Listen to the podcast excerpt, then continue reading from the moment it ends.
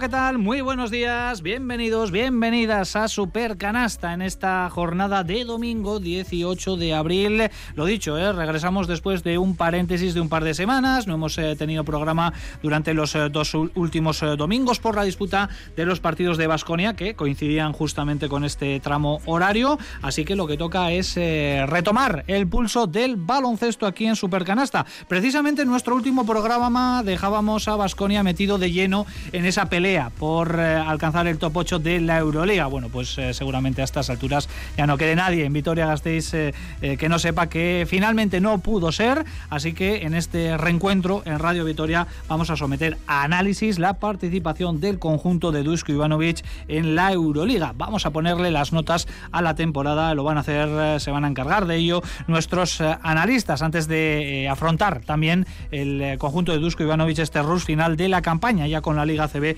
como único objetivo. Por ejemplo, esta tarde eh, que tenemos citas de altísimo interés eh, para nuestro baloncesto. El eh, más cercano en el tiempo va a ser ese partido que va a disputar en el Bues Arena el Basconia frente al San Pablo Burgos. Un duelo más que interesante entre dos equipos de la zona playoff. Sin olvidar que a las 6 también va a arrancar en Estambul la final de la Euroliga femenina con la presencia del Perfumerías Avenida dirigido por el Gasteiztarra Roberto Íñiguez de Heredia que va a buscar frente al Ekaterimburgo el segundo entorchado en su palmarés. Ya lo consiguió eh, entrenando al Ros Casares de Valencia ya hace unos eh, cuantos años. Bueno, pues eh, Roberto Íñiguez de Heredia que va a buscar hoy esa segunda Euroliga. Argumentos destacados en Supercanasta y ya preparada nuestra mesa de expertos aquí en Radio Vitoria. Sergio Vega, según ¿qué tal? Muy buenos días. Hola, ¿qué tal? Muy buenas. Bueno, pues tenemos una tarde de baloncesto realmente apasionante con el partido de Basconia, con la final de, de la Euroliga de Estambul, con Roberto ahí también eh,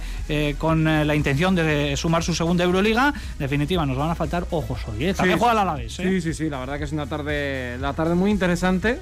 Primero por ver a Basconia si es capaz de ya de asegurar, yo creo, esa cuarta plaza que más o menos la tendría en su mano.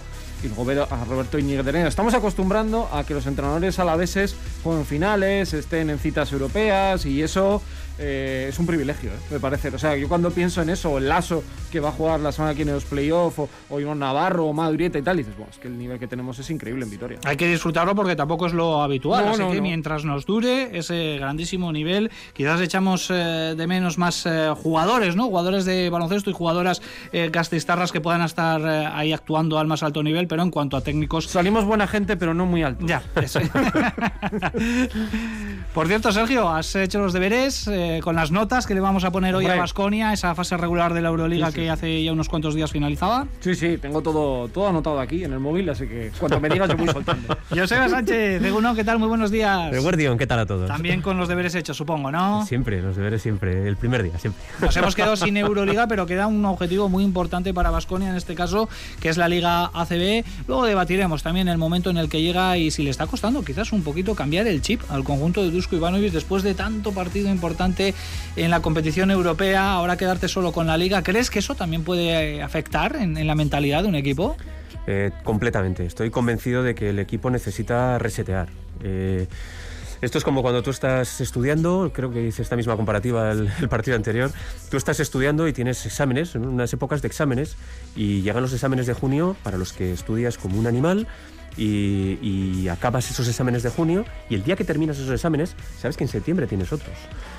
Pero tú no puedes seguir exactamente estudiando al mismo nivel, porque tu cuerpo te pide parar, tu cuerpo te pide descansar, tu cuerpo te pide resetear. Creo que Vasconia está en ese reseteo. Los dos últimos partidos que hemos visto de Vasconia, tanto el de Murcia como el de Estudiantes, son de reseteo. Eso no significa que, que los exámenes de septiembre los vaya a hacer mal. Yo sinceramente creo que Vasconia va a estar preparado para jugar este playoff de, de Liga CB, pero tampoco creo que tengamos que llevarnos las manos a la cabeza porque ahora el equipo note un pequeño bajón, tanto físico como de juego, que es lo que estamos su- sufriendo. Y además ahora. es denominador común también en varios eh, equipos, por ejemplo el, el Burgos, el rival de hoy, que sí que ganó a Juventud el pasado viernes, pero con anterioridad había acumulado cuatro derrotas consecutivas. Está siendo una temporada complicada absolutamente para todos eh, y no es ajeno a ello el Vasconia, que por cierto ayer nos comunicaba la existencia de un positivo dentro de la plantilla, no ha trascendido la identidad, veremos esta tarde ya sobre el terreno en el eh, pabellón, sí, finalmente es, es un jugador eh, que causará baja para enfrentarse al, al Burgos. Olga Jiménez, Egunon, ¿qué tal? Muy buenos días. ¿Qué tal, Richie? Buenas. A ti la pregunta es obligada de, inicio, ¿no? Con esa gran final en, en Estambul con Roberto Íñiguez de Heredia que va a afrontar, yo ya he perdido la, cuenta, es la séptima Final Four, pero en finales se ha metido también en, muchas y que puede conseguir su segundo título. Puede ser un hito histórico el que consiga hoy el Vitoriano. Bueno, pues vamos a estar ahí apretando. Yo vi el partido de semifinal frente al Sopron y no hubo rival. Realmente Perfu eh, puso sobre la mesa sus mejores armas, muy al estilo Roberto Íñiguez de Heredia. El, equipo es muy intenso, pero sí que es cierto que el Perfu tiene problemas físicos en algunas jugadoras importantes y hoy entre, ante el Ekaterimburgo, que defiende título, pues va a tener que poner todo y, y mucho más. Tiene un roster de NBA tiene una jugadora como Alba Torrens, que creo que si no me equivoco va a buscar su sexto entorchado continental a sus 31 32 años. Supongo que Cifre sabrá mejor el dato, porque es además eh, paisana. Eh, pero bueno, lo que sí que está claro es que la, varita mágica de, Roberto funciona con muchísimos equipos y, nos alegramos un montón por el técnico. Hoy también te vamos a pedir a ti, Olga, que saques un poco tu vena académica para poner nota a la fase regular eh, de Euroliga para Basconia. Eres muy exigente tú poniendo notas.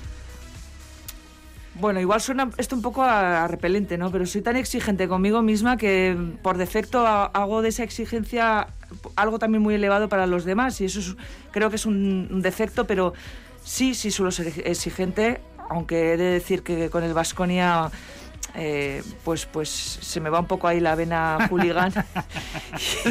y yo creo que igual no le voy a poner tanta exigencia porque creo que ha hecho una Euroliga excepcional, vamos. Ya lo vamos adelantando que creo que suspensos bien poquitos va a haber en el eh, día de hoy a la hora de valorar tanto el trabajo colectivo como el trabajo individual para el conjunto de Dusko Ivanovic. Por cierto, hoy no tenemos aquí a Nacho Mendaza, eh, que bueno, pues utilizando que tanto le gustan a él esas metáforas automovilísticas, está pasando por el taller. ¿eh? Así que le vamos a mandar desde aquí un saludo a Nacho Mendaza para que se recupere cuanto antes. Eh, eh, pequeños altibajos también en el tema de la salud que todos hemos pasado y mucho más en esta época de la pandemia. No tiene nada que ver con eso, no quiero aquí hacer saltar ninguna alarma. Así que Nacho, que seguramente que estés ahí escuchando, un potente saludo desde aquí, desde este cuarteto, que es quinteto, porque también está Olaya Sánchez ahí al otro lado del cristal en la realización técnica. Nos vamos a meter rápidamente en arena de Euroliga. Hoy nos toca dar carpetazo a la participación del Vasconia en la máxima competición del viejo continente.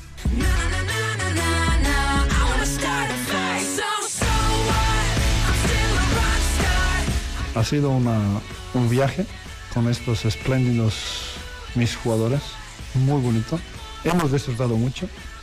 Creo sinceramente que merecíamos eh, jugar este uh, playoff de Euroliga, pero quiero felicitar a mis jugadores porque lo ha dado todo.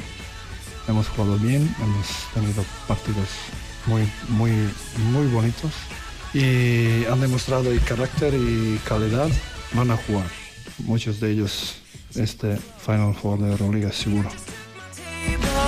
to Jessica Simpson Shit. I guess La próxima semana van a arrancar los playoffs de la Euroliga con ocho supervivientes de los 18 que arrancaban esta competición. Por tanto, 10 de ellos ya se han quedado en la cuneta y uno de ellos, eh, por desgracia, fue Vasconia, que la semana pasada no pudo vencer en su último partido en la Fonteta. Tampoco hubiese servido de nada ganar ese partido porque luego Zenit de San Petersburgo hizo sus deberes. También el Real Madrid ganando en eh, Estambul eh, y Vasconia se tiene que conformar con esa décima posición en la tabla, pero con eh, el orgullo eh, de haber eh, podido pelear prácticamente hasta el último momento y sobre todo haber ofrecido, habernos ofrecido a todos los vasconistas una segunda parte de la temporada, una segunda vuelta realmente magnífica, sin ese broche de la clasificación, pero con auténticos partidazos. Y hoy hemos venido aquí para hacer balance de esta campaña europea. Vamos a debatir distintos aspectos, tanto individuales como colectivos. Pero lo primero, compañeros, y empezando por ejemplo con por Sergio Vegas, eh, os voy a pedir una valoración general a, los tres. ¿Qué os ha parecido esta fase regular de la Euroliga de Basconia, Sergio? Bueno, yo siempre, o los últimos años, he partido siempre pensando que Vasconia no es candidato a estar en. O sea, no es equipo de top 8, no tiene la obligación de estar entre los ocho mejores. Sí es candidato, pero aunque nosotros, el entorno, el propio club se intenten eh, poner ese objetivo que me parece muy loable, muy lícito, de intentar ser equipo de top 8, creo que no es la obligación. ¿no? Es la primera vez que le pasa, el año pasado no sabemos cómo hubiera terminado la cosa. Eh, en este formato de liga, lo cual habla bien también ¿no? del equipo y que ha estado luchando hasta el último, hasta el último momento. Yo la verdad que viendo la plantilla en, septiembre me planteaba, contando a Carrington, ¿eh? una situación de ser eh, octavos mejor escenario, décimo segundo peor escenario, acaba décimo, que yo creo que es más o menos la posición donde merece estar. Ha conseguido su mejor eh, balance en victorias-derrotas de la, de la historia en este tipo de fase. Eh, y yo creo que analizando la temporada es cierto que si eres muy negativo te quedas con los partidos del Alba, con el partido de Estrella Roja, con el de Asbel o el del Barça aquí, eh, pero si eres optimista te quedas uno con el juego que ha desplegado el equipo, dos con la imagen que ha dado Vasconia, que yo diría que en cuanto a juego mm, o no me he divertido tanto con el equipo, no lo he visto en pabellón, pero desde la tele, como el año de Perasovic 2016, la verdad que me ha hecho disfrutar mucho. Eh, y hemos visto un equipo muy implicado que un final de temporada que nos ha dejado absolutamente maravilloso. Eh, si tuviera que poner una nota, yo le pondría un 8. Si hubiera entrado para mí sobresaliente, pero yo creo que la diferencia, y me ha pasado también ¿eh? con Valencia, creo que por perder un partido o perder dos no puedes pasar de un aprobado a un sobresaliente. Creo que hay que ver muchos más matices. Polonara se ha erigido en un líder absoluto del equipo cuando yo creo que pocos pensábamos, o yo no pensábamos que iba a ser un jugador capaz de sustituir a Toco. La evolución de Rocas Giedraitis ha sido increíble, ha convertirse en uno de los jugadores más importantes de esa posición de tres, en Europa. Henry pues, se ha erigido en un top 5 de bases también en Euroliga. Dusko ha vuelto a demostrar que es su equipo. Eh, el Vascon es su club, donde él está más a gusto, donde consigue desarrollar talento. Y hemos visto incluso a, jugadores como Tadas, que no contábamos con él, aparecer y ser, y ser importantes. Así que mi nota, un 8. Eso será la parte final ya para poner la, nota. Ya nos lo ha adelantado Sergio Vegas, pero vamos a hacer incluso la media. ¿eh? La media. Vale, vale. Eh, yo me voy a me voy a echar a un lado. ¿eh? Os voy a dejar el marrón a, vosotros, pero desde luego ya la de Sergio Vegas ya la hemos anticipado con un 8 y es un notable alto ¿eh? el que ha conseguido eh, a juicio de Sergio Vegas Vasconia en la Euroliga. una primera valoración, Joseba, ¿a ti qué te ha parecido este este Vasconia que, que ha acabado en la décima plaza y que la verdad nos ha dejado noches para el recuerdo ¿eh? este año. Yo creo que que haya acabado en la décima plaza, eh, lo primero, no hace justicia con su balance de victorias-derrotas. Eh, no olvidemos que acaba con un 18-16. Es dos victorias por encima, digamos, del, del balance neutro. con dos victorias por encima del balance neutro en el 90% de las, de las fases regulares de una Euroliga normal, un equipo estaría dentro del, top 8. Vasconia ha estado dentro eh, de ese top 8 con balances muy, muy inferiores a, este. De hecho, ha llegado a estar en el, en el top 8 de la Euroliga con un balance neutro eh, uno de los años. Este año, con dos, con dos victorias por encima de ese balance neutro, se ha quedado fuera. Esa es mi primera, mi primera evaluación. Creo que, ahí está también un poco toda la situación que ha generado el Hinky con su, con su absoluto descalabro, que ha hecho que muchos equipos hayan ganado más partidos quizás de los que se podría eh, prever. Esa es la primera. Lo segundo, yo estoy completamente de acuerdo con, Sergio. Eh, para valorar un, proyecto lo tienes que contrastar contra unas expectativas. Y las expectativas deben de ser realistas. Tú tienes que analizar la plantilla que tienes, debes analizar la plantilla que tienen tus rivales y debes de ser realmente objetivo contigo mismo y ver cuáles son tus posibilidades reales. Yo creo que Vasconia ha estado al tope de sus posibilidades reales. Ha explotado el 100% de sus posibilidades reales. Y nos ha mantenido hasta el último día, hasta el último partido, hasta incluso te diría eh, hasta el último segundo de su participación, porque pierde justo al final con, Valencia, hasta el último segundo con opciones de estar vivo y de estar dentro de top 8. A mí eso me colma mis expectativas. Yo analizo la plantilla de Basconia, analizo eh, la plantilla del resto de equipos que estaban luchando contra Basconia, veo cuál es mi expectativa con este equipo y mi expectativa era que este equipo estuviese, nos, nos mantuviese la ilusión viva hasta el final lo ha cumplido. Un, detalle de, grandeza de lo que opina la gente del Vasconia, que al final verlo desde fuera de una perspectiva, eh, es básquet ficción, ¿eh? pero mucha gente después del partido de Valencia me escribieron, hablé con ellos y me dijeron, si el Vasconia hubiera venido con la opción de depender de sí mismo, al Valencia le gana. Ya sé que es básquet ficción y son detalles y tal, pero la inercia con la que iban no era la misma que la de Valencia, se veía. Incluso que la del Zenit, que tuvo por suerte un calendario que le favoreció. Estoy completamente de acuerdo, porque de hecho ese partido Valencia-Basconia viene absolutamente condicionado por lo que pasa en, Estambul. Basconia sabe que está fuera, independientemente de lo que haga con Valencia. Sí que es cierto que Valencia tiene esa pequeña esperanza. Si Valencia hubiera estado en las mismas circunstancias que Basconia, también estaría fuera. Pero sabía que con que Zenit perdiese uno, tenía su opción. Con lo cual fue un partido, ese Valencia-Basconia, un partido que se descafeinó un poquito antes de, empezar. Pero tremendamente competido también hasta el final. Sí, sí, ¿eh? un partido muy entretenido de los que nos de, esos que nos ha hecho Vasconia este año y que nos ha mantenido vivos. Y yo repito, yo no voy a adelantar la nota, ya la dejaremos para, para luego.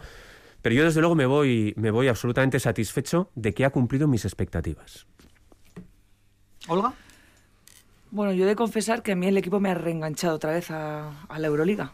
Eh, con esto no quiero decir que me hubiese desenganchado, tampoco es relevante, pero sí que me ha enganchado. Me ha enganchado pues porque me ha recordado a, un poco esas señas de identidad que tiene este equipo, que no tenía, estoy de acuerdo, la obligación de pasar a top 8 pero sí esa exigencia máxima que tiene el propio club de estar entre los mejores, aún sabiendo que su plantilla estaba corta, necesitaba un refuerzo después de la marcha de Carrington y no se ha llegado a reforzar. Es un poco el eterno debate que hemos tenido aquí, que decidimos además arrinconarlo, pues porque al final la decisión final la tomó el club y viendo que no había alternativas, pues decidió tirar con lo que había y mira, para, para ¿cómo es? A, males, bueno, no voy a saber decir el refrán, pero todo eso ha significado que un jugador, por ejemplo, como Tadas, haya tenido opciones de tener más responsabilidades y mira, esa apuesta o pseudo apuesta haya salido buena y me alegro un montón, pues porque es un jugador...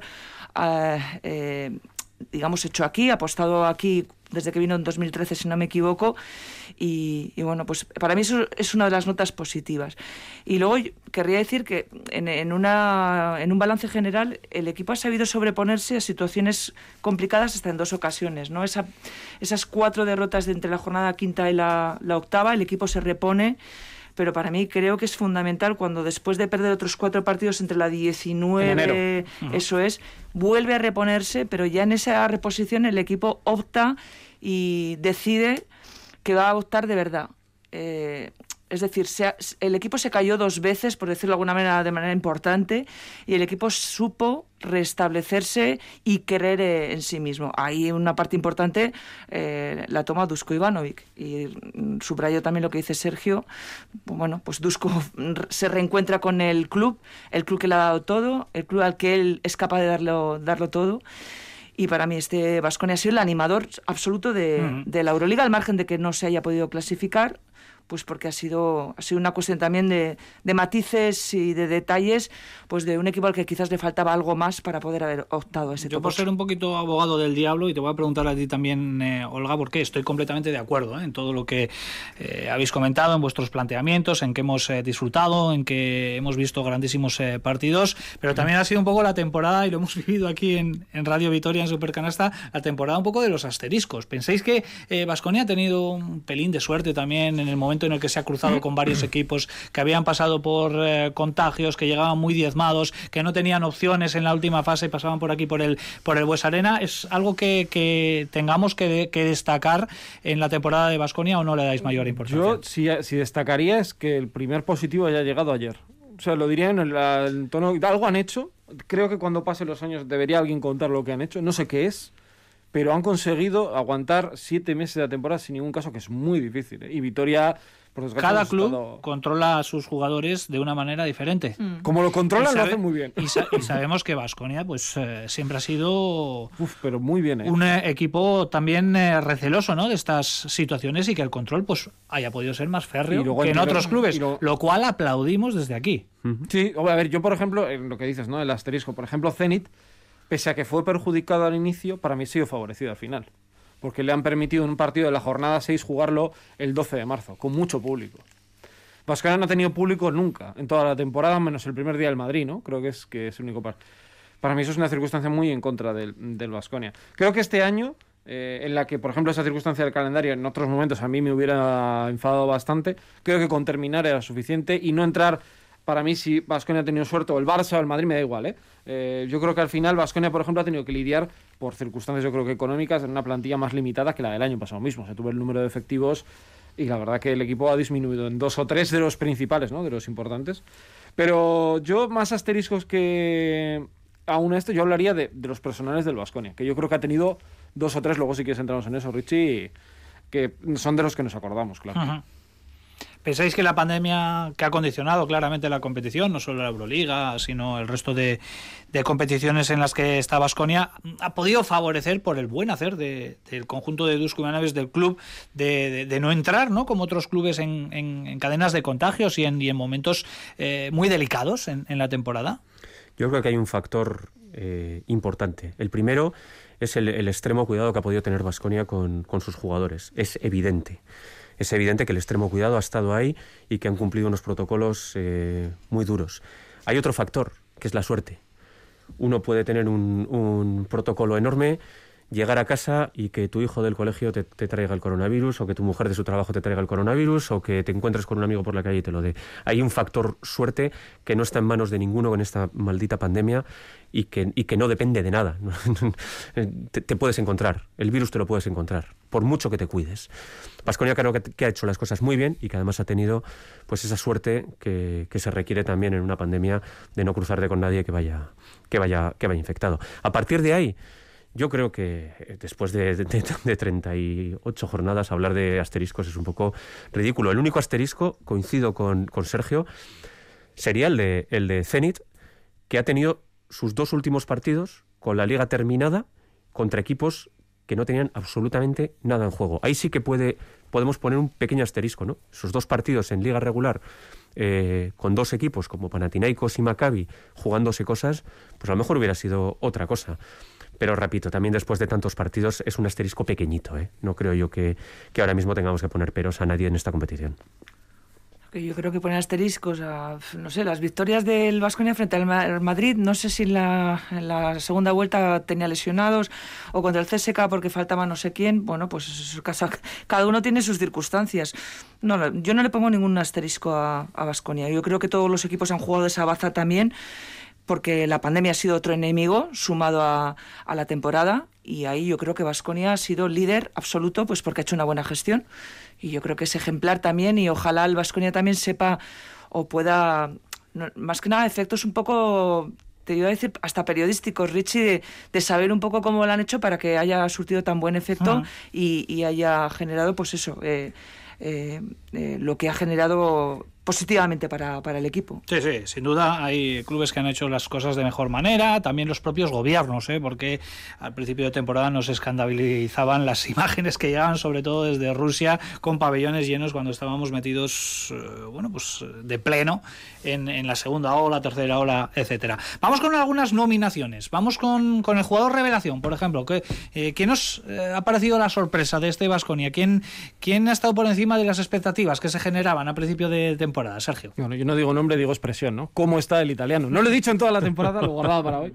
Para mí creo que el jugador más mejorado de la, temporada en general es, es él, me refiero para este Vasconia. Uno, porque yo no esperaba este, este rendimiento, eh, pero no solo rendimiento numérico, sino impacto en el juego. Eh, creo que ha sido además el corazón del Vasconia junto a, junto a Henry toda la temporada. Y luego porque le ha ofrecido al Vasconia en el tramo final de temporada algo que es muy difícil de encontrar en un jugador de esa altura y ese físico, que es una nueva variante táctica que le ha permitido a Vascones jugar con pequeños. Pero jugar con pequeños nos podemos poner a jugar, nosotros somos todos para jugar pequeños. Pero la cosa es que él es un ala pivot de 2-3 que rebotea mejor que la mitad de los 5 de Europa, que tapona como un top 5 de Europa y que luego tiene la mano pues de un alero. Y esto ha hecho que un jugador que en febrero del año pasado jugaba de 3 con Sengeli y Michael Eric acaba jugando de 5 junto a Alex Peters y, y Tase Kerkis creo que es para mí la demostración también un poco de que el camino habitual para llegar a la élite no es el de Polonara, que hay otros caminos que se puede llegar y tener mucho éxito y que casi con 30 años pues está en el mejor momento de su carrera. Yo creo que esto me, voy a hacer una comparativa con los, con los Oscars. Creo que tan importante es llevarte el Oscar como estar nominado. Y ahora mismo creo que el Oscar se lo lleva Polonara. No voy a repetir el argumento de Sergio porque es evidente, pero creo que el nominado está Dase de Kerkis. Creo que el nominado estaba Kerkis. Permitidme hablar de él porque creo que estando un, escalón por debajo del italiano, que es el que se debe de llevar este, este premio, creo que nadie esperaba este nivel de, Tadas, que nadie esperaba esta explosión eh, defensiva y de carácter del, jugador lituano, y que de verdad para mí es una auténtica alegría ver a, chavales de la cantera que les has visto crecer, que les has visto cuando eran unos tirillas jugando eh, incluso en cadetes juveniles, y ahora los ves aquí hechos unos señores jugadores y, siendo un auténtico eh, baluarte de este Vasconia, que es una auténtica maravilla. No sé si vas a poder ser muy original. No, no voy a ser nada original. por supuesto que Polonara se va como el máximo jugador valorado de Vasconia. o sea, si, si, si vemos eh, estadísticas está claro. Eh, además es que, fíjate, o sea, qué porcentaje, es un 57% en tiro de dos, 44% en tiro triple, se marcha con casi 7 rebotes por partido. Bueno, al margen de los números que también dicen, yo me quedo también sobre todo con esa otra parte que, suma al global que se llama Carácter Vasconia. Ya sé que es el tópico de siempre, pero es un poco el relevo de aquellos jugadores míticos que nos han hecho sentir muchas cosas como los, los argentinos y yo creo que Polonara hereda un poco eh, es eso para imprimir de carácter y ponerlo en la pista, ese carácter que tanto pide y que tanto exige y que también tanto pone Dusko Ivanovic y ha sido un poco pues, pues la, eh, el jugador que personifica todo eso y que lo ha puesto en la, en la pista. Yo creo que es un valor en alza de Vasconia. no sé qué será de este jugador y no sé si, si lejos de la mano de Ivanovic, podría rendir a este nivel, no lo sabemos. Le debemos, creo, a Unix un favor en este sentido.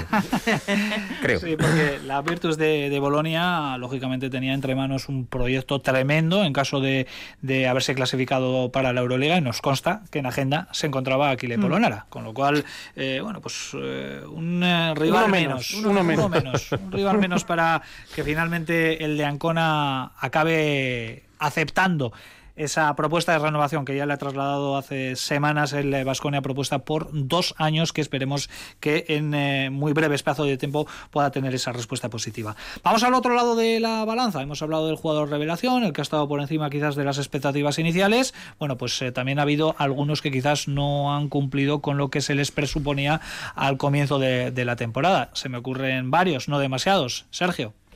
Para mí, Luca Vildoza. Mm, y no por lo de los últimos días, ¿eh? a mí lo de los últimos días me da, me da igual, no tiene nada que ver. Yo creo que Bildoza, además, él lo ha dicho muchas veces, ¿no? Cuando muchas declaraciones, sin que se le pregunte incluso, ¿no? Él se erige como el, líder del Vasconia, él lo ha dicho que lo quiere ser. Lo que pasa es que de, querer decirlo a que finalmente lo seas, ¿no? Y que el grupo lo acepte, yo creo que es, eh, es distinto.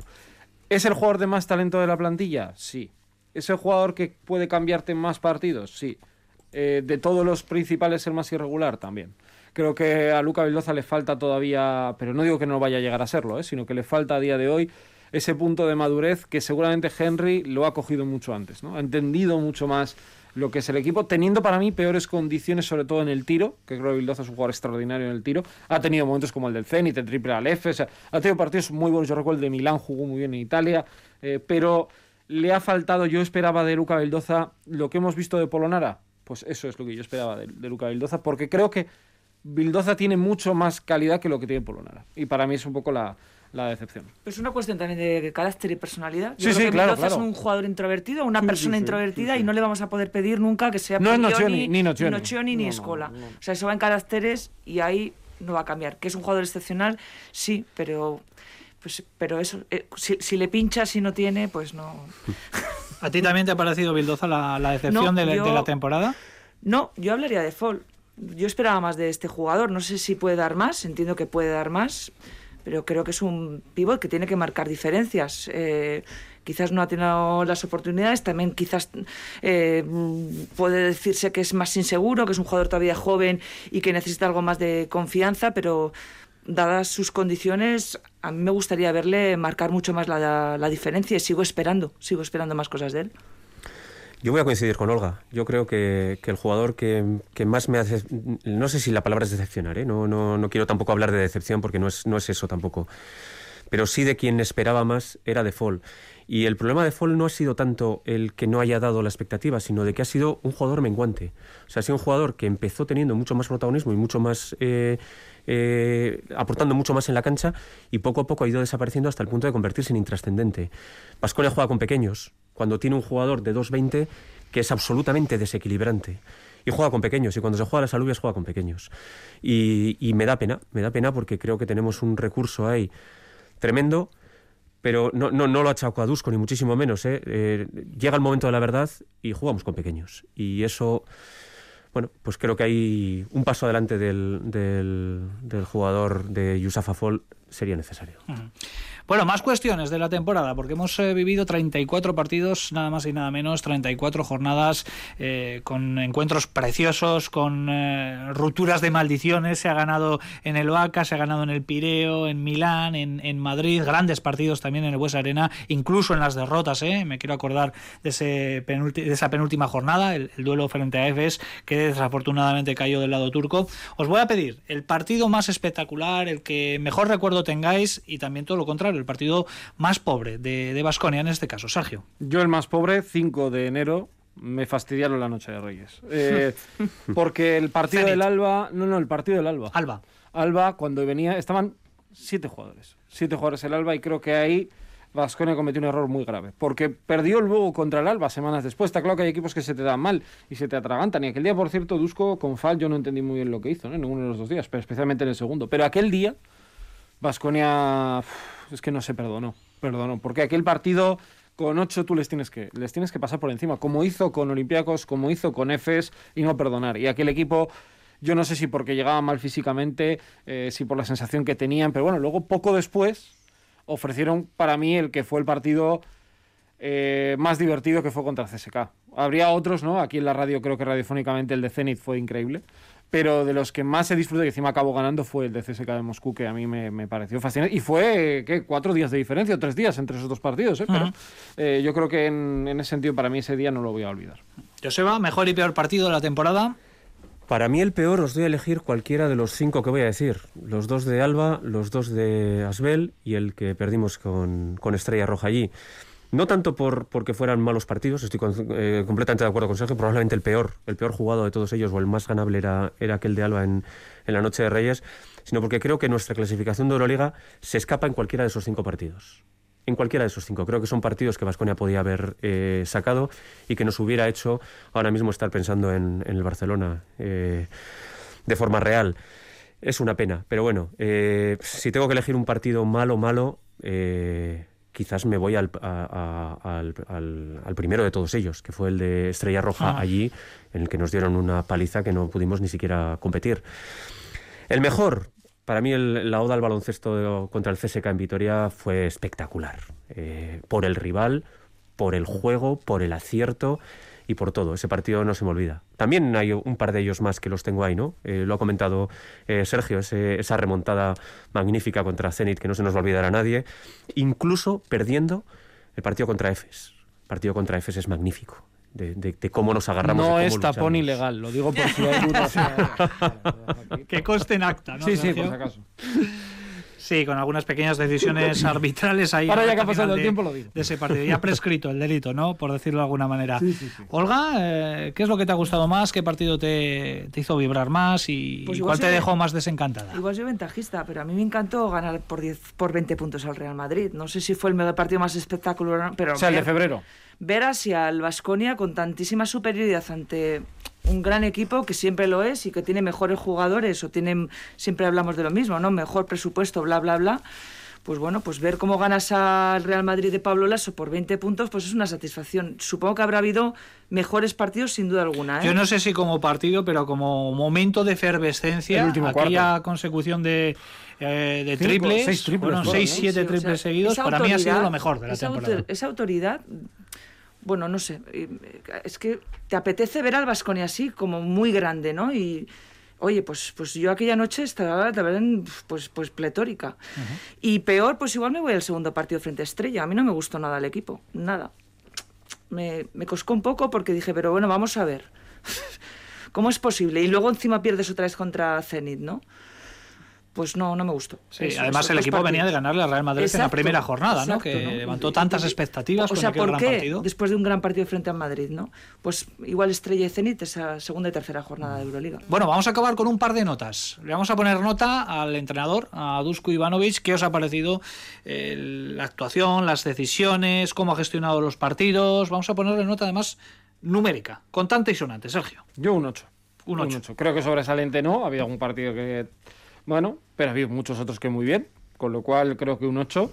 Eh, y dado como ha sido Vasconia en los últimos años de eh, cambiante en el puesto de entrenador, creo que Vasconia por fin ha vuelto a encontrar un entrenador para, para tener un proyecto. Que Vasconia ahora mismo y tal como está la cosa a nivel mundial lo necesita. Yo a Dusko este año en Euroliga le, le voy a poner un 9. Le voy a poner un 9 porque independientemente de lo que ha conseguido con el equipo, ha sido capaz de, de- de inventar. Ha tenido que inventar y lo ha hecho. Ha tenido que, que inventarse una escolta porque no lo teníamos, porque perdimos a Carrington, no teníamos escolta y lo hemos nos lo hemos tenido que inventar. Ha sido capaz de encontrar un alero que no teníamos y se lo ha inventado, que está de Kerkis. Se ha encontrado con la situación de los pivots y ha tenido que inventar un juego con cuatro, con, con cinco pequeños en el que éramos eh, capitanes generales. Se inventó, sobre todo en la época de, la Copa del Rey, un juego con, los tres grandes a la vez en el campo en el que nos volvíamos imparables. Eh, creo que ha ido inventando, ha ido inventando un entrenador que no es muy dado a, inventar, ¿eh? no, no nos engañemos, pero creo que él ha sido capaz de, ir eh, preparando al equipo contra todo y contra todos. Entonces yo este año creo que Dusko se ha ganado de verdad el sobresaliente. Pues de ocho y medio, por no coincidir, pero bueno, me quedaría con el 9 con el 8, pero voy a poner el 8 y medio a Dusko por- porque en contra de lo que pensábamos también ha ofrecido, digamos, un repertorio táctico. Eso quiere decir que el Montenegro evoluciona también en su baloncesto y ha ayudado a que el equipo haya ido caminando ante las dificultades. Y luego también, sobre todo, por esa parte psicológica de haber hecho creer a su equipo y haber hecho de jugadores buenos, pues jugadores extraordinarios eh, dentro de, de un equipo y de lo, de lo que él ha manejado. Y psicológicamente, pues porque yo creo que Dusko Ivanovic ha dado lo del palo y la zanahoria, ¿no? Y ha sido capaz de felicitar y de tratar como un padre a sus jugadores. Ya sé que esa parte tan blandita de Dusko igual no la muestra mucho, pero yo creo que últimamente también se le ve en ese aspecto pues un entrenador conciliador que sabe también tratar a sus jugadores cuando lo necesitan. En ese aspecto y yo igual también que soy un poco más tierna, ¿no? A mí me gusta mucho ver a Dusko también un poco, no sé si tierno, cercano. Diría la palabra correcta que es cercano y eso me gusta mucho de Ivanovic, ocho y medio. Bueno, pues eh, esa es la nota final. ¿eh? La media en, eh, entre las tres notas que habéis puesto, 8, 9 y 8 y medio, es un 8,5 para Dusko Ivanovic, lo cual es eh, un notable alto, rozando el sobresaliente. Y la nota final al equipo. Sergio ya nos ha adelantado la suya, un 8 era, ¿no? Sí, no sé si has ocho. cambiado de opinión No, no, no, en este ocho, ocho, trámite que- en estos minutos, ¿no? Pues, Joseba, la tuya. Yo creo que el equipo debe de tener la misma nota que el entrenador, por definición. Eh, no creo que el entrenador sea mejor que el equipo ni que el equipo sea mejor que el entrenador.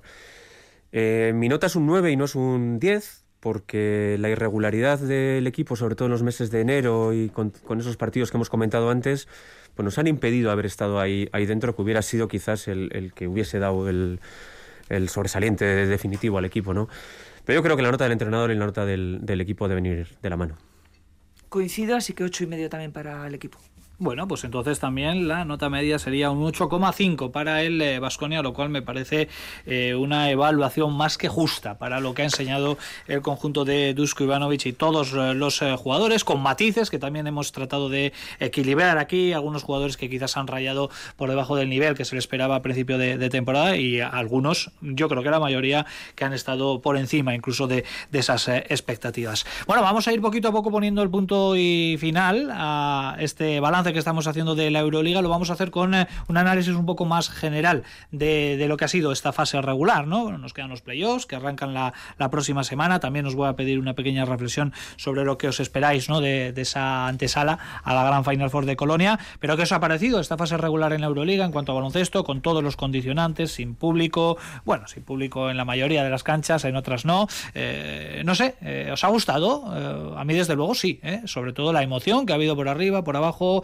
Lógicamente ha habido equipos que, que, se han descabalgado muy rápido y eso ha condicionado también la clasificación final y la carestía ¿no? de, de, ese top 8. Pero, Sergio, ¿a ti qué te ha parecido esta fase regular? ¿La has disfrutado? Mucho, mucho. Yo diría que la frase que se dijo el año pasado, la mejor Euroliga de la historia, creo que esta eh, ha sido la mejor Euroliga de, de, la, de la historia. Por lo menos, veremos cómo termina. ¿eh? Ojalá termine muy bien, de manera espectacular. Creo que hemos visto a 10 equipos a un nivel increíble, que ha habido muy poca diferencia entre, entre el décimo, que es Basconia, casi iría Zalgiris, que tiene 17, que ha terminado el 11, con el Barça, que es líder. Es muy poca diferencia y ha habido momentos en que había tres partidos de diferencia entre ellos. Eh, hemos visto buen baloncesto. Hemos visto hitos históricos, no, igual no hemos visto un Larkin tan salvaje como el año pasado, pero James ha estado muy en la primera parte de la temporada, Mirotic también está a un nivel muy alto, eh, Larkin también han jugado muy bien, ha vuelto Pau Gasol, eh, que ya sé que es más simbólico que otra cosa, ¿eh? pero eh, hemos visto a los grandes estar muy bien, la, eh, evolución de Fenerbahce, Efes como llegó deprimido y fue creciendo, Milán se ha vuelto a implantar, la, historia de Bayern Múnich que creo que es muy bonita, eh, ha tenido de todo. Y es cierto que el Hinky es el punto negro de la competición y que yo creo que no lo vamos a volver a ver en la Euroliga en muchos años, igual nunca. Pero creo que del Olympiacos, incluso me atrevería a decir, 12 o 13 primeros ha estado muy bien la competición. Pues yo lo primero destacar que una competición europea como la Euroliga, con tantos países involucrados y con tantos eh, jugadores involucrados, se han jugado todas sus jornadas, se ha completado esta Euroliga. Eso yo creo que, hay que ponerlo encima de, encima de la mesa como un auténtico éxito. En estas circunstancias en las que estamos viviendo eh, todos, creo que es un, un, valor. La Euroliga creo que reaccionó bien eh, en su momento eh, aunque haya, eh, haya, hecho daño a Basconia, ¿no? porque si no hubiese cambiado de criterio, eh, Zenit hubiera perdido esos partidos por 20-0 y ahora estaríamos dentro. Pero creo sinceramente que fue un acierto el, que la Euroliga reaccionase, que, se, que permitiese que se jugasen todos los partidos, a pesar de que el calendario haya sido pues un poco caótico, incluido el esperpento eh, final de los dos últimos partidos, pero creo que se hayan jugado todos los partidos y que se haya podido disputar la competición ya de por sí es un éxito. A partir de ahí, eh, no puedo estar más de acuerdo con lo que ha dicho eh, Sergio. Ha sido un auténtico, una auténtica pasada de competición. Una pena que no haya podido haber público que, lo haya podido disfrutar, pero no hay más que ver la clasificación. El Bayern acaba quinto y se clasifica con una canasta de Lusic increíble eh, de una esquina el día anterior, cuando se podía haber quedado fuera del, del top 8. Ahí hemos visto lo que ha pasado también con Basconia, Real Madrid, con Valencia, Zenit. Eh, la igualdad ha sido tremenda. Eh, ha sido una emoción hasta el último momento tremenda. Y el juego, lo que es el juego, el baloncesto, creo que ha sido de los juegos más bonitos que recuerdo eh, en una competición. No ha habido partidos rácanos, ha habido partidos espléndidos, partidos ofensivos, jugadores increíbles, Mirotic, Mike James, Larkin una gozada. Yo la verdad es que encantado de esta competición. Yo os voy a confesar que esta ha sido la, primera semana, exceptuando el partido de, lunes del Zenit, que, no ha habido Euroliga y lo ha echado de menos. lo ha echado mucho de menos. Olga. Claro, bueno, no, no creo que diga nada diferente. Eh, repito un poco lo que he dicho respecto a Basconia. Yo creo que la, la, Euroliga de este año ha vuelto a enganchar un poco a gente al baloncesto. Ha sido un baloncesto trepidante y, sobre todo, el secreto ha sido la, gran igualdad entre los equipos, lo que le ha dado emoción, interés porque cuando ves a varios equipos que son muy, muy, muy superiores, quizás de alguna manera e inconscientemente pues te desenganchas porque al final dices aquello de, bueno, siempre están los mismos, ¿no? Y este año, tanto por arriba como por abajo, el esperar hasta el último momento quiénes se clasificaban, quiénes no, pues le ha dado ese interés con jugadores magníficos, muy top y bueno, ha sido espectáculo, eh, yo creo que, difícil de repetir. Ojalá que, la Euroliga sigue, siga siendo así y siga habiendo este, este nivel, porque realmente es, es, para planteárselo. ¿eh? Para quien dudaba de este formato y la previsión es en no demasiados años, en no demasiadas temporadas, poder ampliar incluso el número de equipos. Yo creo que en dos o tres años estaremos hablando de una veintena de equipos ya conformando esta máxima competición de la Euroliga. Por cierto, la Eurocup, que también hay una propuesta ahí para cambiar el formato la próxima temporada con 20 equipos, dos grupos de 10, 16 con licencia para tres años, luego se cruzarían en eliminatorias a partido único a partir de octavos de final. Así que bueno, ya estamos viendo que hay movimientos importantes en eh, la competición de la Eurocup y eso no es eh, otra cosa que el preludio también para cambios eh, futuros en, la Euroliga. De forma un poquito más telegráfica, os voy a pedir em, equipo revelación, equipo de excepción, el jugador más destacado de esta fase regular y el entrenador más, más destacado. Venga, equipo revelación. Equipo revelación, el Bayern Múnich.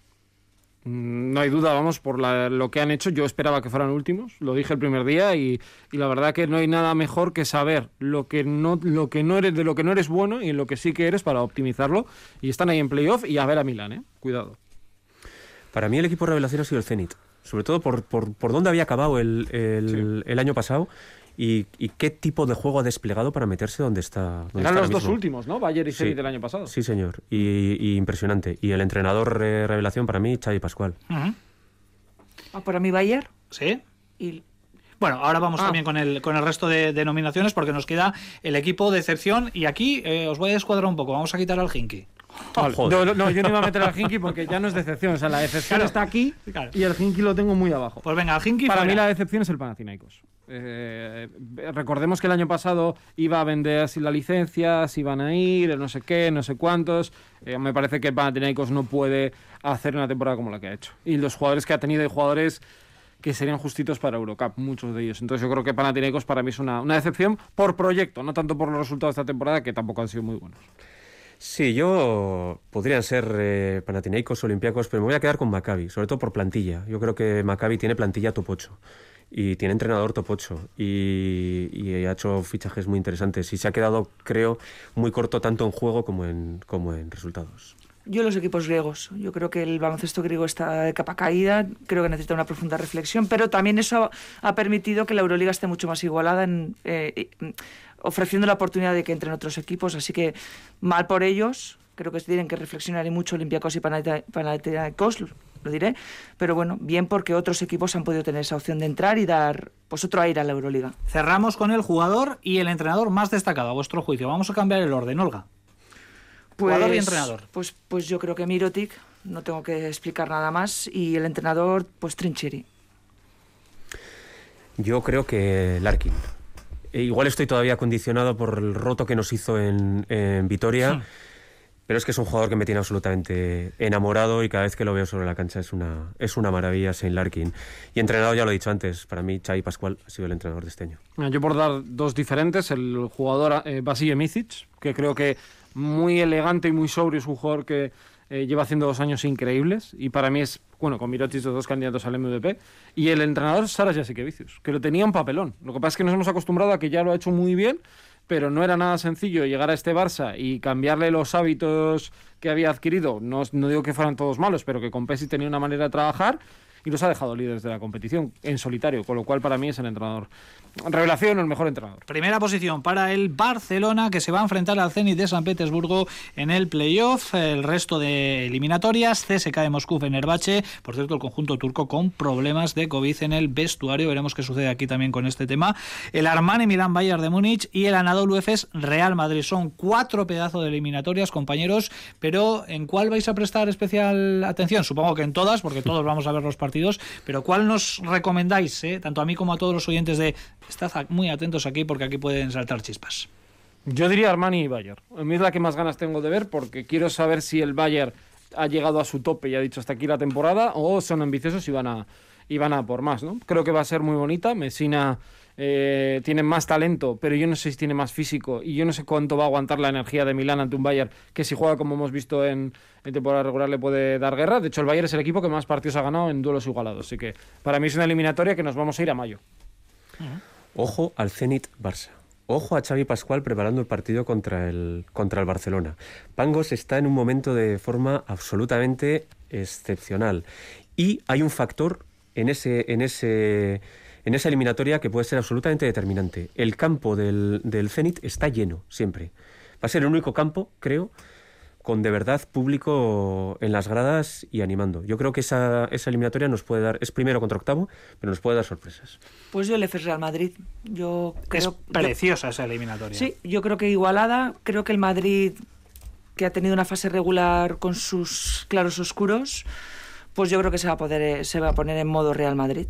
Tengo sin, la sensación. Sin pero con eh, sí. bueno, iba a decir con Porier, no, con Porier, Porier, Porier, Porier debuta para, hoy para pero... los playoffs.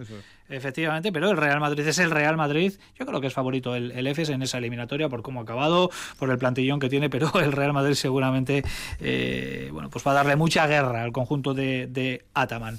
Nada, que hoy nos hemos alargado mucho con esto de, de, la Euroliga, porque a partir de los próximos supercanastas ya la Liga CB tomará muchísimo más eh, protagonismo. Pero mira, eh, una buena noticia. Hoy podemos extendernos hasta las eh, dos y cuarto, así que tenemos 25 minutos para poder explayarnos también con otros temas, por ejemplo, con el partido que tenemos esta tarde en el Bues Arena, Basconia, San Pablo Burgos.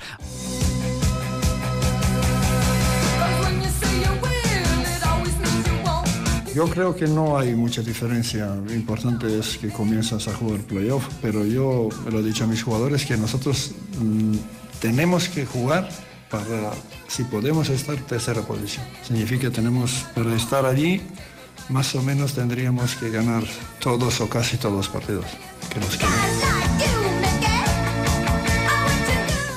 Tenemos cuatro minutos para alcanzar las dos de la tarde. Hoy nos iremos en Supercanasta hasta las eh, dos y cuarto, por tanto, tiempo para abordar la actualidad pura y dura de Basconia con varios frentes abiertos. Y el más eh, inmediato es ese partido de Liga CB que le va a enfrentar a partir de las 5 de la tarde en el Buesa al San Pablo Burgos. Estamos hablando de un partidazo de baloncesto. ¿eh? Cuarto clasificado Basconia, recibe al, al, sexto y yo creo que ya es eh, una oportunidad de oro para el conjunto de Dusko Ivanovic, Sergio eh, para alejar definitivamente a San Pablo Burgos de esa pequeña posibilidad que, que albergan de, alcanzar a Basconia, ¿no? de acabar en la cuarta plaza. Sí, un equipo además Burgos que ha acumulado ya dos partidos esta semana, va por el tercero, vamos a ver esto de qué manera le puede, eh, le puede afectar. Y yo creo que Vasconia, uno, si gana además, le gana la Verás, con porque aquello de que el palmeo de Jasiel Rivero fue el que le determinó la victoria a Burgos en la ida. Mm, quiero ver al Vasconia un poco mejor que el jueves. ¿eh? El jueves les vi en ciertos momentos atascado. Eh, la ausencia de Bildoza estructuralmente es un problema porque te hace jugar con seis. Vasconia, de hecho, bueno, pues como juega con pequeños, es lo que le gusta, pues te quitas a dos jugadores más de la rotación. Eh, veremos ¿no? quién es el caso de positivo, primero que esté bien y luego pues cómo le puede afectar lo deportivo al, equipo, pero eh, hoy es un día para sumar una victoria y ya saber que eres cabeza de serie. Luego ya, pues si vas a ser tercero o cuarto, pues tendrás que ganártelo en lo que te queda. El objetivo es el tercer, eh, la tercera posición, eh, Joseba. Quedan seis jornadas, tres partidos en casa, otros tres fuera, vamos a decir que, casi todos más o menos asequibles para Basconia, con todo respeto para los rivales, pero exceptuando el, el Barcelona, el resto son, son rivales eh, a los que Basconia debería ganar sobre el papel. ¿Cómo ves este tema del tercer puesto, empezando por hoy, por este partido de Burgos? Bueno, primero el partido contra Burgos es un partido dificilísimo. Burgos también está en una situación ahora mismo de necesidad de estar en, en una competición activa, porque no olvidemos que tiene partidos importantes por, por, por delante europeos. Eh, pero es una, es una antesala de lo que podría llegar a ser el playoff, no olvidemos. ¿eh? El, el playoff de cuartos es una posibilidad real que nos crucemos con, con, San Pablo Burgos. Un equipo que ha hecho muy buen baloncesto y que está haciendo muy buen baloncesto a pesar de que ha tenido ahora un par de partidos un poco raros que, que ha perdido que, que, no se esperaban. Eh, la posibilidad de ser terceros está ahí. Yo creo que el, que el Vasconia va a luchar por, por ser tercero. Pero lo que ha dicho Dusko, yo estoy completamente de acuerdo. Sí que hay una gran diferencia entre ser cuarto o ser quinto, pero no veo gran diferencia entre ser tercero o ser cuarto. Tampoco sé cómo va a estar la guerra por ahí abajo entre, entre Valencia y, y, y Burgos porque al final no sé yo exactamente con quién nos vamos a cruzar Pero independientemente es que la de, de ser terceros es, es o clara, ¿eh? cruzarte con Burgos o cruzarte con Valencia Sí. Basket eh, y además aunque tengas el factor cancha a favor este año el tema de factor cancha no va a ser No. tan determinante está claro que, que otros años por tanto yo no sé si veis eh, como objetivo también como fin para Vasconia evitar a Valencia Basket en el playoff en el cruce Sería lo, Sí, lo claro. deseable, ¿no? Sí. Lo que pasa es que es difícil, es difícil calcular lo que tienes que hacer. O sea, yo creo que va a ser lo que sea. Eh, Lo Baskonia que ha tiene dicho que jugar Dusko, a ganar y ganar todo, eres tercero. Claro. Yo creo, porque además luego Tenerife va a tener la Final Eight, ¿eh? que también yo no sé hasta qué punto les va a despistar o, o pueden tropezar algún partido más. Recordemos que en caso de empate, Vascon está por delante de Tenerife. Pero yo, eh, perdón, Olga, Sí, sí, eh, no, no. eh, por acabar, me importa muy poquito ser tercero o cuarto y lo que sí que me importa es que el equipo descanse para el playoff, que llegue descansado al playoff. Porque me parece, o sea, ganar a Burgos y ganar al día siguiente a La Peña, utilizando 38 minutos a, Henry, utilizando 38 minutos a Polonara, utilizando, ll- llegando con el equipo agotado al playoff, creo que es contraproducente para el propio equipo. Es decir, no es tan importante ganar, lo importante es que el equipo compita y que de verdad llegue con los jugadores frescos al playoff. yo creo que hay una intencionalidad en las palabras de Dusko. Yo creo que es, es eh, digamos, centrar a, sus jugadores en un objetivo claro y hay que buscarlo y es ser tercero. Eh, y, eh, ese es un poco el trabajo, sobre todo en el trabajo de resetear, de, de olvidarte ya de la buena Euroliga que has hecho y de, todo lo que te genera también en cuanto a la exigencia física y mental.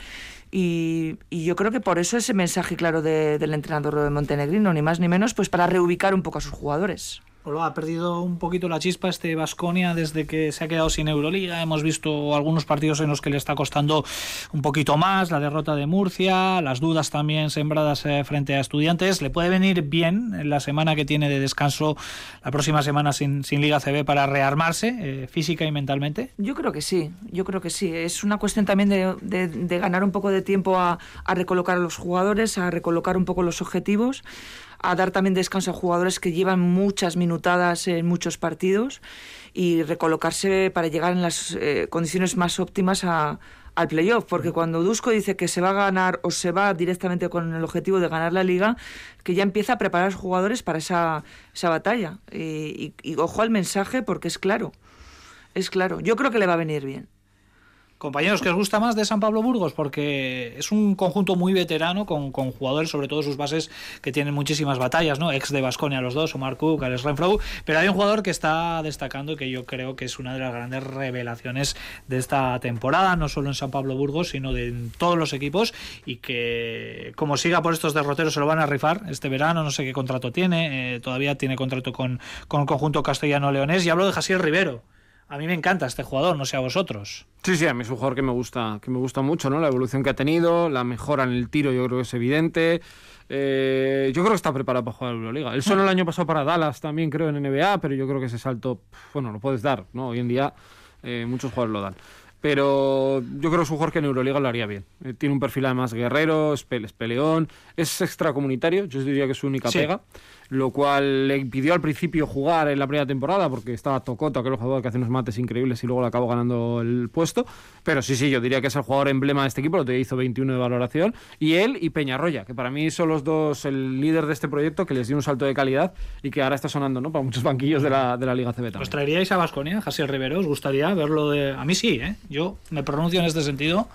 Ya lo comenté con Yekiri y se cumplió aquel deseo. Mm. Eh, gracias, Alfredo, por, por traer a Tony Yekiri. Vamos a ver si puede estar cuanto antes también recuperado esa lesión de rodilla. Pero os gustaría Jasiel Rivero para Vasconia. ¿Le veis como, como un jugador que podría acabar de explotar en un, equipo Euroliga como es un este? Pivot, es un pivot muy dusco.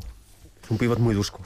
Sí, y además tiene la, tiene la ventaja de que ha jugado de 5 también. Yo estoy con la pelea en mi pedrada en la cabeza de que el año que viene Vasconia creo que si por nada renueva, que ojalá que sí, yo creo que uno de los pivots sobra y tienes que fichar un 4 más.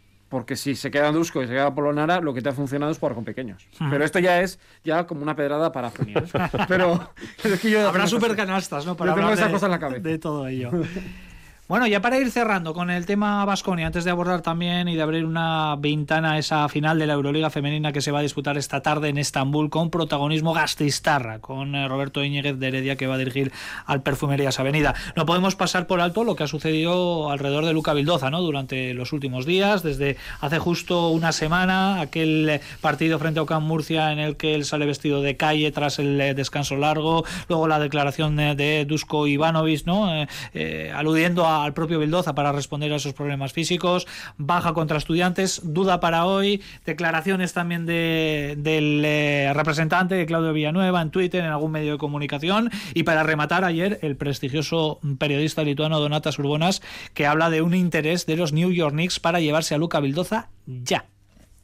¿Cómo veis todo esto? Porque han pasado muchas cosas y en muy poco tiempo y yo ya estoy poco menos que entrando en locura con y, este Claudio Villanueva tiene algo que ver en todo esto, ¿no? Pues parece que sí, ¿no? No quiere decir que siempre está también ahí ayudando, ¿no?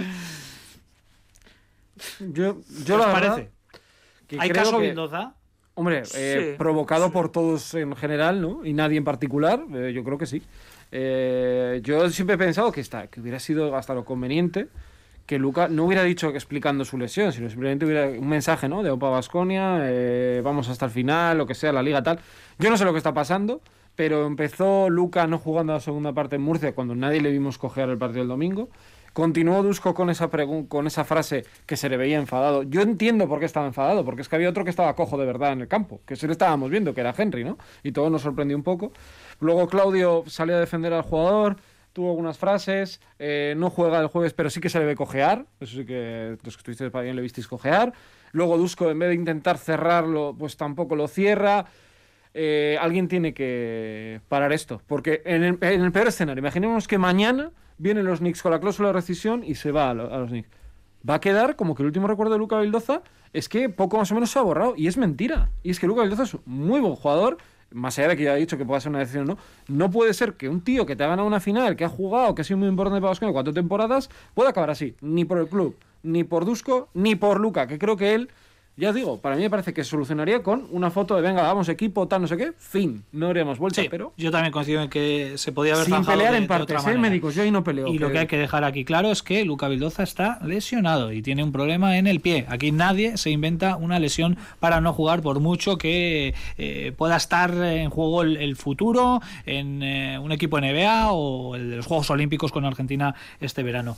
Eh, Joseba, Olga, también Yo- quiero vuestra opinión. Yo, yo voy a decir una cosa.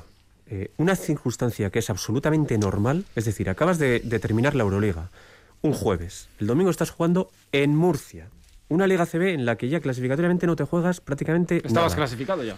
El jugador siente molestias, se le para. Punto. O sea, es algo normal. Es algo normal.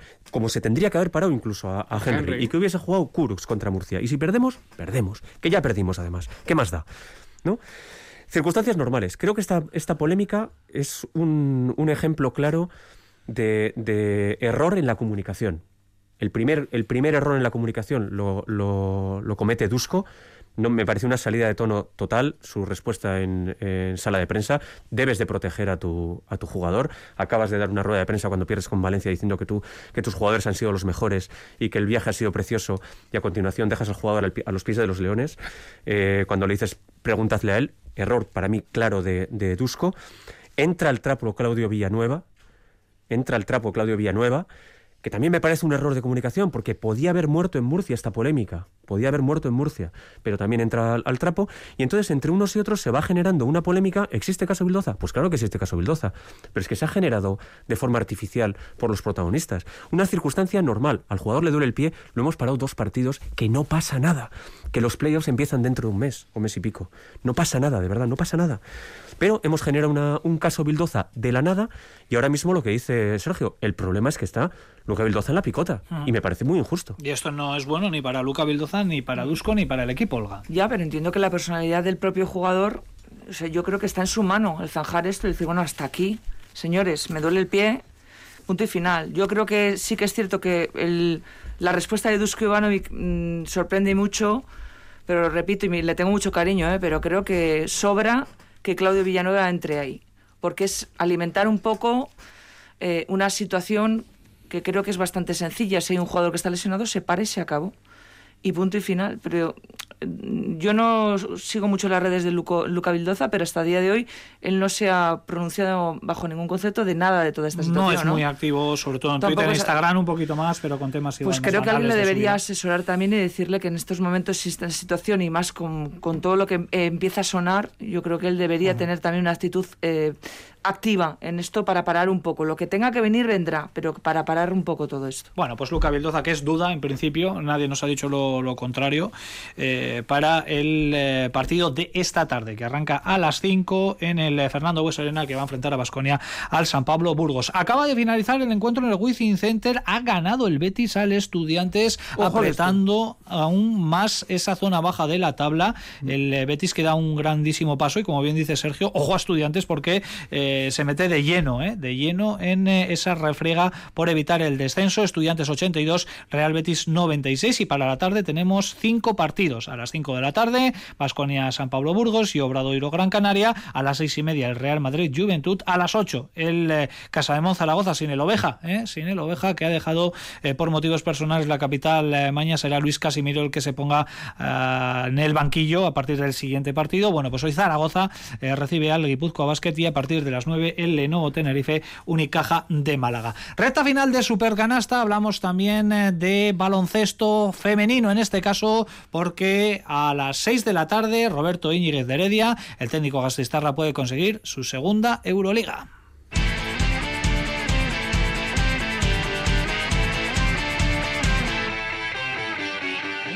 Según fue pasando la Euroliga, pensé que podíamos hacer algo bueno, ¿no? Y te paras, pues, pues empeoras, o sea que hay que seguir. Jóvenes, pero Es- este, este es el equipo, ahí estamos, ahí estamos. Pero esta es la versión clásica, ¿eh? Pero, pero la clásica, de Nel Diamond. Hands. Ahora aquí conmigo, ahora aquí conmigo. Touching me.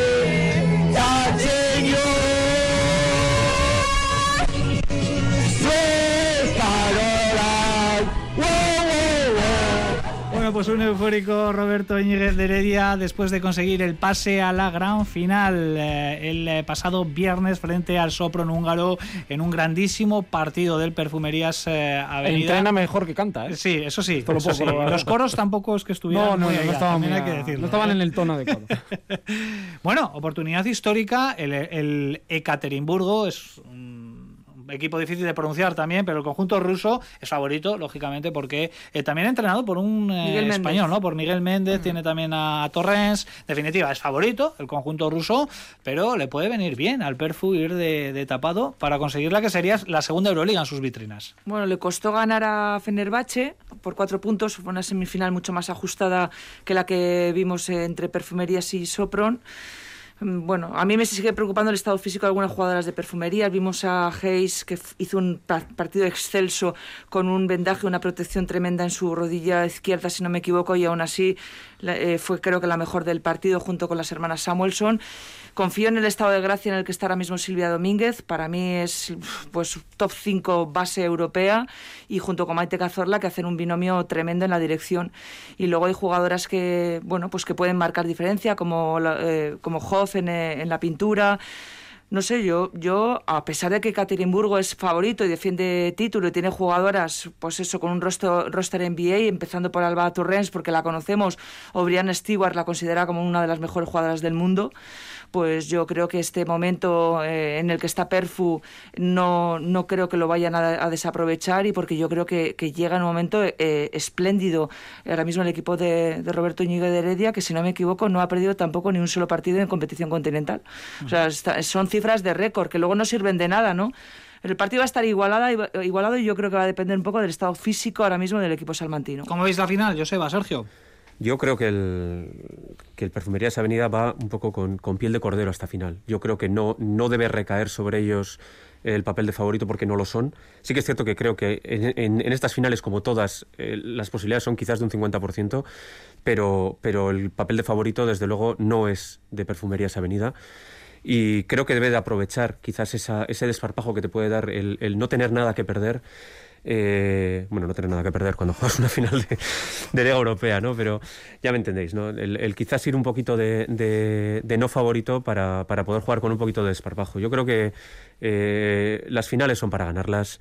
Es un equipo mu- muy acostumbrado a, a- a jugar finales, un entrenador muy acostumbrado a jugar finales y jugadoras, eh, Silvia Domínguez, con los ojos inyectados en sangre, que no van a, no van a permitir eh, nada. Yo espero y deseo que ganen esta tarde. Yo ojalá también, ¿eh? Ojalá Roberto Íñiguez de Heredia y Perfu consigan la, la victoria, un poco como hizo Valencia Basket, ¿no? La semana pasada también. Eh, la manera en la que la ganaron ya, pues que no sea tan agónica, porque si no los aficionados de Perfu van a sufrir mucho.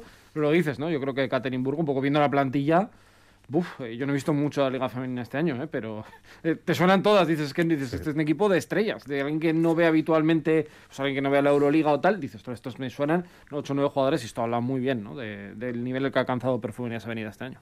Pues el Perfu que va a buscar el doblete en competiciones europeas para equipos de la Liga Femenina Endesa, ¿eh? porque ya lo consiguió hace justo siete días eh, en Hungría el Valencia Basket compañeros con dos tiros libres de Raquel Carrera en esa gran final. Raquel Carrera que ha sido noticia también esta semana eh, haciendo historia. Nunca antes una jugadora española había quedado tan arriba en el draft de la WNBA, elegida por las Atlanta Dream en eh, la decimoquinta plaza, si no me equivoco, ¿no? Sí, que- sí. Tremendo lo de Raquel segunda, Carrera. Segunda, se- pues, Segunda vuelta del ronda, draft. ¿no? Sí, segunda ronda del draft, eso es. Bueno, pues, pues, pues tremenda. tremenda. Eh, creo que ha dicho la entrenadora de Atlanta que este año no, porque además tiene Raquel compromisos con la selección española, Eurobásquet, Juegos Olímpicos, y lo dice la entrenadora es que no, creo que se llama Colin, si no me equivoco. Pero bueno, tiene la puerta abierta. Yo creo que es una jugadora que en un año o dos puede estar preparada para dar ese salto a la NBA. Y yo creo que además, dado los pasos que ha dado la propia Raquel Carrera en su vida deportiva, bien asesorada, repito, bien asesorada, que es muy importante, eh, yo creo que podría tener su momento eh, en, en la Liga Americana. Lo Más que, puerta abierta, parece que Sergio que la está derribando a patadas. sí, sí, no, la verdad que es una jugadora tremenda, ¿no? Los tiros libres como los mete al final, ¿no? Yo veo la cara de que era el Casas detrás, como diciendo, si tengo que tirar yo esto, esto es un marrón, y ya tira muy fácil. Claro, yo me imagino, eh, es una chavala muy joven, ¿no? Eh, es la mejor semana que va a tener eh, profesionalmente en su vida. Porque ganas el título metiendo tú los tiros libres al final, que es el sueño de todo jugador o jugadora. Te vas al draft y te eligen. además, he visto el vídeo cuando le eligen, hay gritos ahí en medio de la, de la elección del, draft y tal. Es, es increíble, ¿no? Y sobre todo, la yo no la conozco personalmente, pero la sensación de que eh, como que está muy tranquila. Y a mí esto, bueno, yo igual es porque por eso no llegas a nada en la vida deportiva, ¿no? Pero es que te está sobrepasada y es que es increíble la, la templanza que tiene Raquel para Es que esa- ella es así. Claro, es que eso es. Pero es es que hay, sí. hay- hay un detalle que va más allá de la propia Raquel Carrera y es que a falta de un segundo, Valencia Basket requiere una jugada para ganar el partido, para ganar el partido y la jugadora elegida para jugarse ese balón es Raquel Carrera, con el plantillón que tiene Valencia Basket. Es, tremendo. no, Luego ya no. los tiros libres es, es la guinda, Sí, no, pero hay que meterlos. elegirla a ella. Hay que elegirla y luego meterlos. Nada, tenemos unos minutitos por delante, el tiempo justo para hablar, por ejemplo, también de la NBA con Sergio Vegas. Venga. Bueno, en la NBA hay que quedarse con algunos detalles interesantes, que los Sixers son líderes en el este, que los Jazz en el oeste y que alrededor de la NBA están pasando muchas cosas. Lo de Gaby Deck y los 20 partidos y los 4 millones de dólares, la verdad que es increíble. Mike James está sonando para los Knicks y para los Nets. También hemos comentado lo de Luca Vildoza, que puede ser que vaya la gran manzana para terminar la temporada. Pero en cuanto al resto de noticias llamativas, por ejemplo, Dwayne Wade se ha hecho propietario de una franquicia NBA, pero no de Miami. Se ha ido a Utah para ser propietario de esta franquicia después de haberse retirado hace dos temporadas y pico. Eh, Curry ayer por la noche igualó a Kobe Bryant como el jugador de 33 años o más con más partidos anotados de 30 puntos o más, la verdad que es un récord absolutamente brutal, eh, y quedarnos con una situación, bueno, dos, un artículo que os recomiendo en el que eh, se titula Cómo defender a Luka Doncic y donde hablan grandes especialistas de la NBA y mucho bocazas también, porque Tony Allen dice que se tiene que poner en forma, después de cómo está jugando Doncic, no sé si Tony Allen está para hablar demasiado, y la última, la Marcus Aldridge, se tuvo que retirar 35 años, problemas coronarios, eh, se retiró en cuanto supo él la noticia y que se le complicaba más de la cuenta, así que una pena, por es uno de los jugadores con más clase de la última década en la NBA. La actualidad eh, de la NBA, como siempre, con. eh, Bueno, como siempre, últimamente con esta nueva sintonía del gran Raúl Romo. Eh, sube, sube un poquito, la ahí. Venga, que tenemos un minutillo escaso para la técnica y para el 2 más 1. Sergio, tú mismo, técnica. La técnica para Sasa Georgievic, porque no puede ser que con, Virtus y la plantilla que tenía, tirar la situación de estar en la Euroliga el año que viene. La cara del presidente de, Virtus lo decía todo, era increíble. Yo mi técnica es para Claudio Villanueva y Dusko Ivanovic, a la, a la limón para los dos, por crear una, una polémica de la nada. Yo también añado a Luca Vildoza por no tener personalidad y zanjar él también de motu propio un poco esta situación. El 2 más 1, Sergio. Pues mira, yo me la he guardado de la NBA, eh, lo comenté el otro día en la retransmisión, Kobe Bryant va a ser incluido en el Hall of Fame y siempre da el discurso a esa persona que entra, como Kobe Bryant desgraciadamente no está. Quien da el discurso es Michael Jordan. Yo se lo doy a Sergio Oveja, el entrenador del ex entrenador ya de, de- de Zaragoza, que antepone a su familia, que lo está pasando muy mal en, en- en Argentina, deja el equipo y se va a cuidar a su familia argentina. Yo Raquel Carrera. Así de claro, ¿eh? para acabar con contundencia. Raquel Carrera, también eh, merecido. Bueno, compañeros, hoy con nuestra versión extendida, yo lo he pasado estupendamente, ¿eh? analizando la Euroliga, los diferentes puntos de la actualidad de Basconia, también eh, la actualidad del eh, baloncesto femenino. La verdad es que hoy no hemos notado para nada la ausencia de Nacho. No sé Ay, ay, vosotros, ay. yo no le he echado de menos. ¿eh? Yo sí. Yo no, yo no lo he echado de menos porque lo, ten- lo- lo tenemos en presencia aquí, está en espíritu. Nos está mandando mensajes por WhatsApp. el, grupo de WhatsApp que está echando. Por una vez hemos podido hablar los primeros. Sergio, Joseba, Olga, también a Nacho, que estará aquí ya el próximo domingo. Un saludo para todos. Un abrazo. Un abrazo. Dejamos aquí más baloncesto desde el Buesa a partir de las 5, Vasconia, San Pablo Burgos.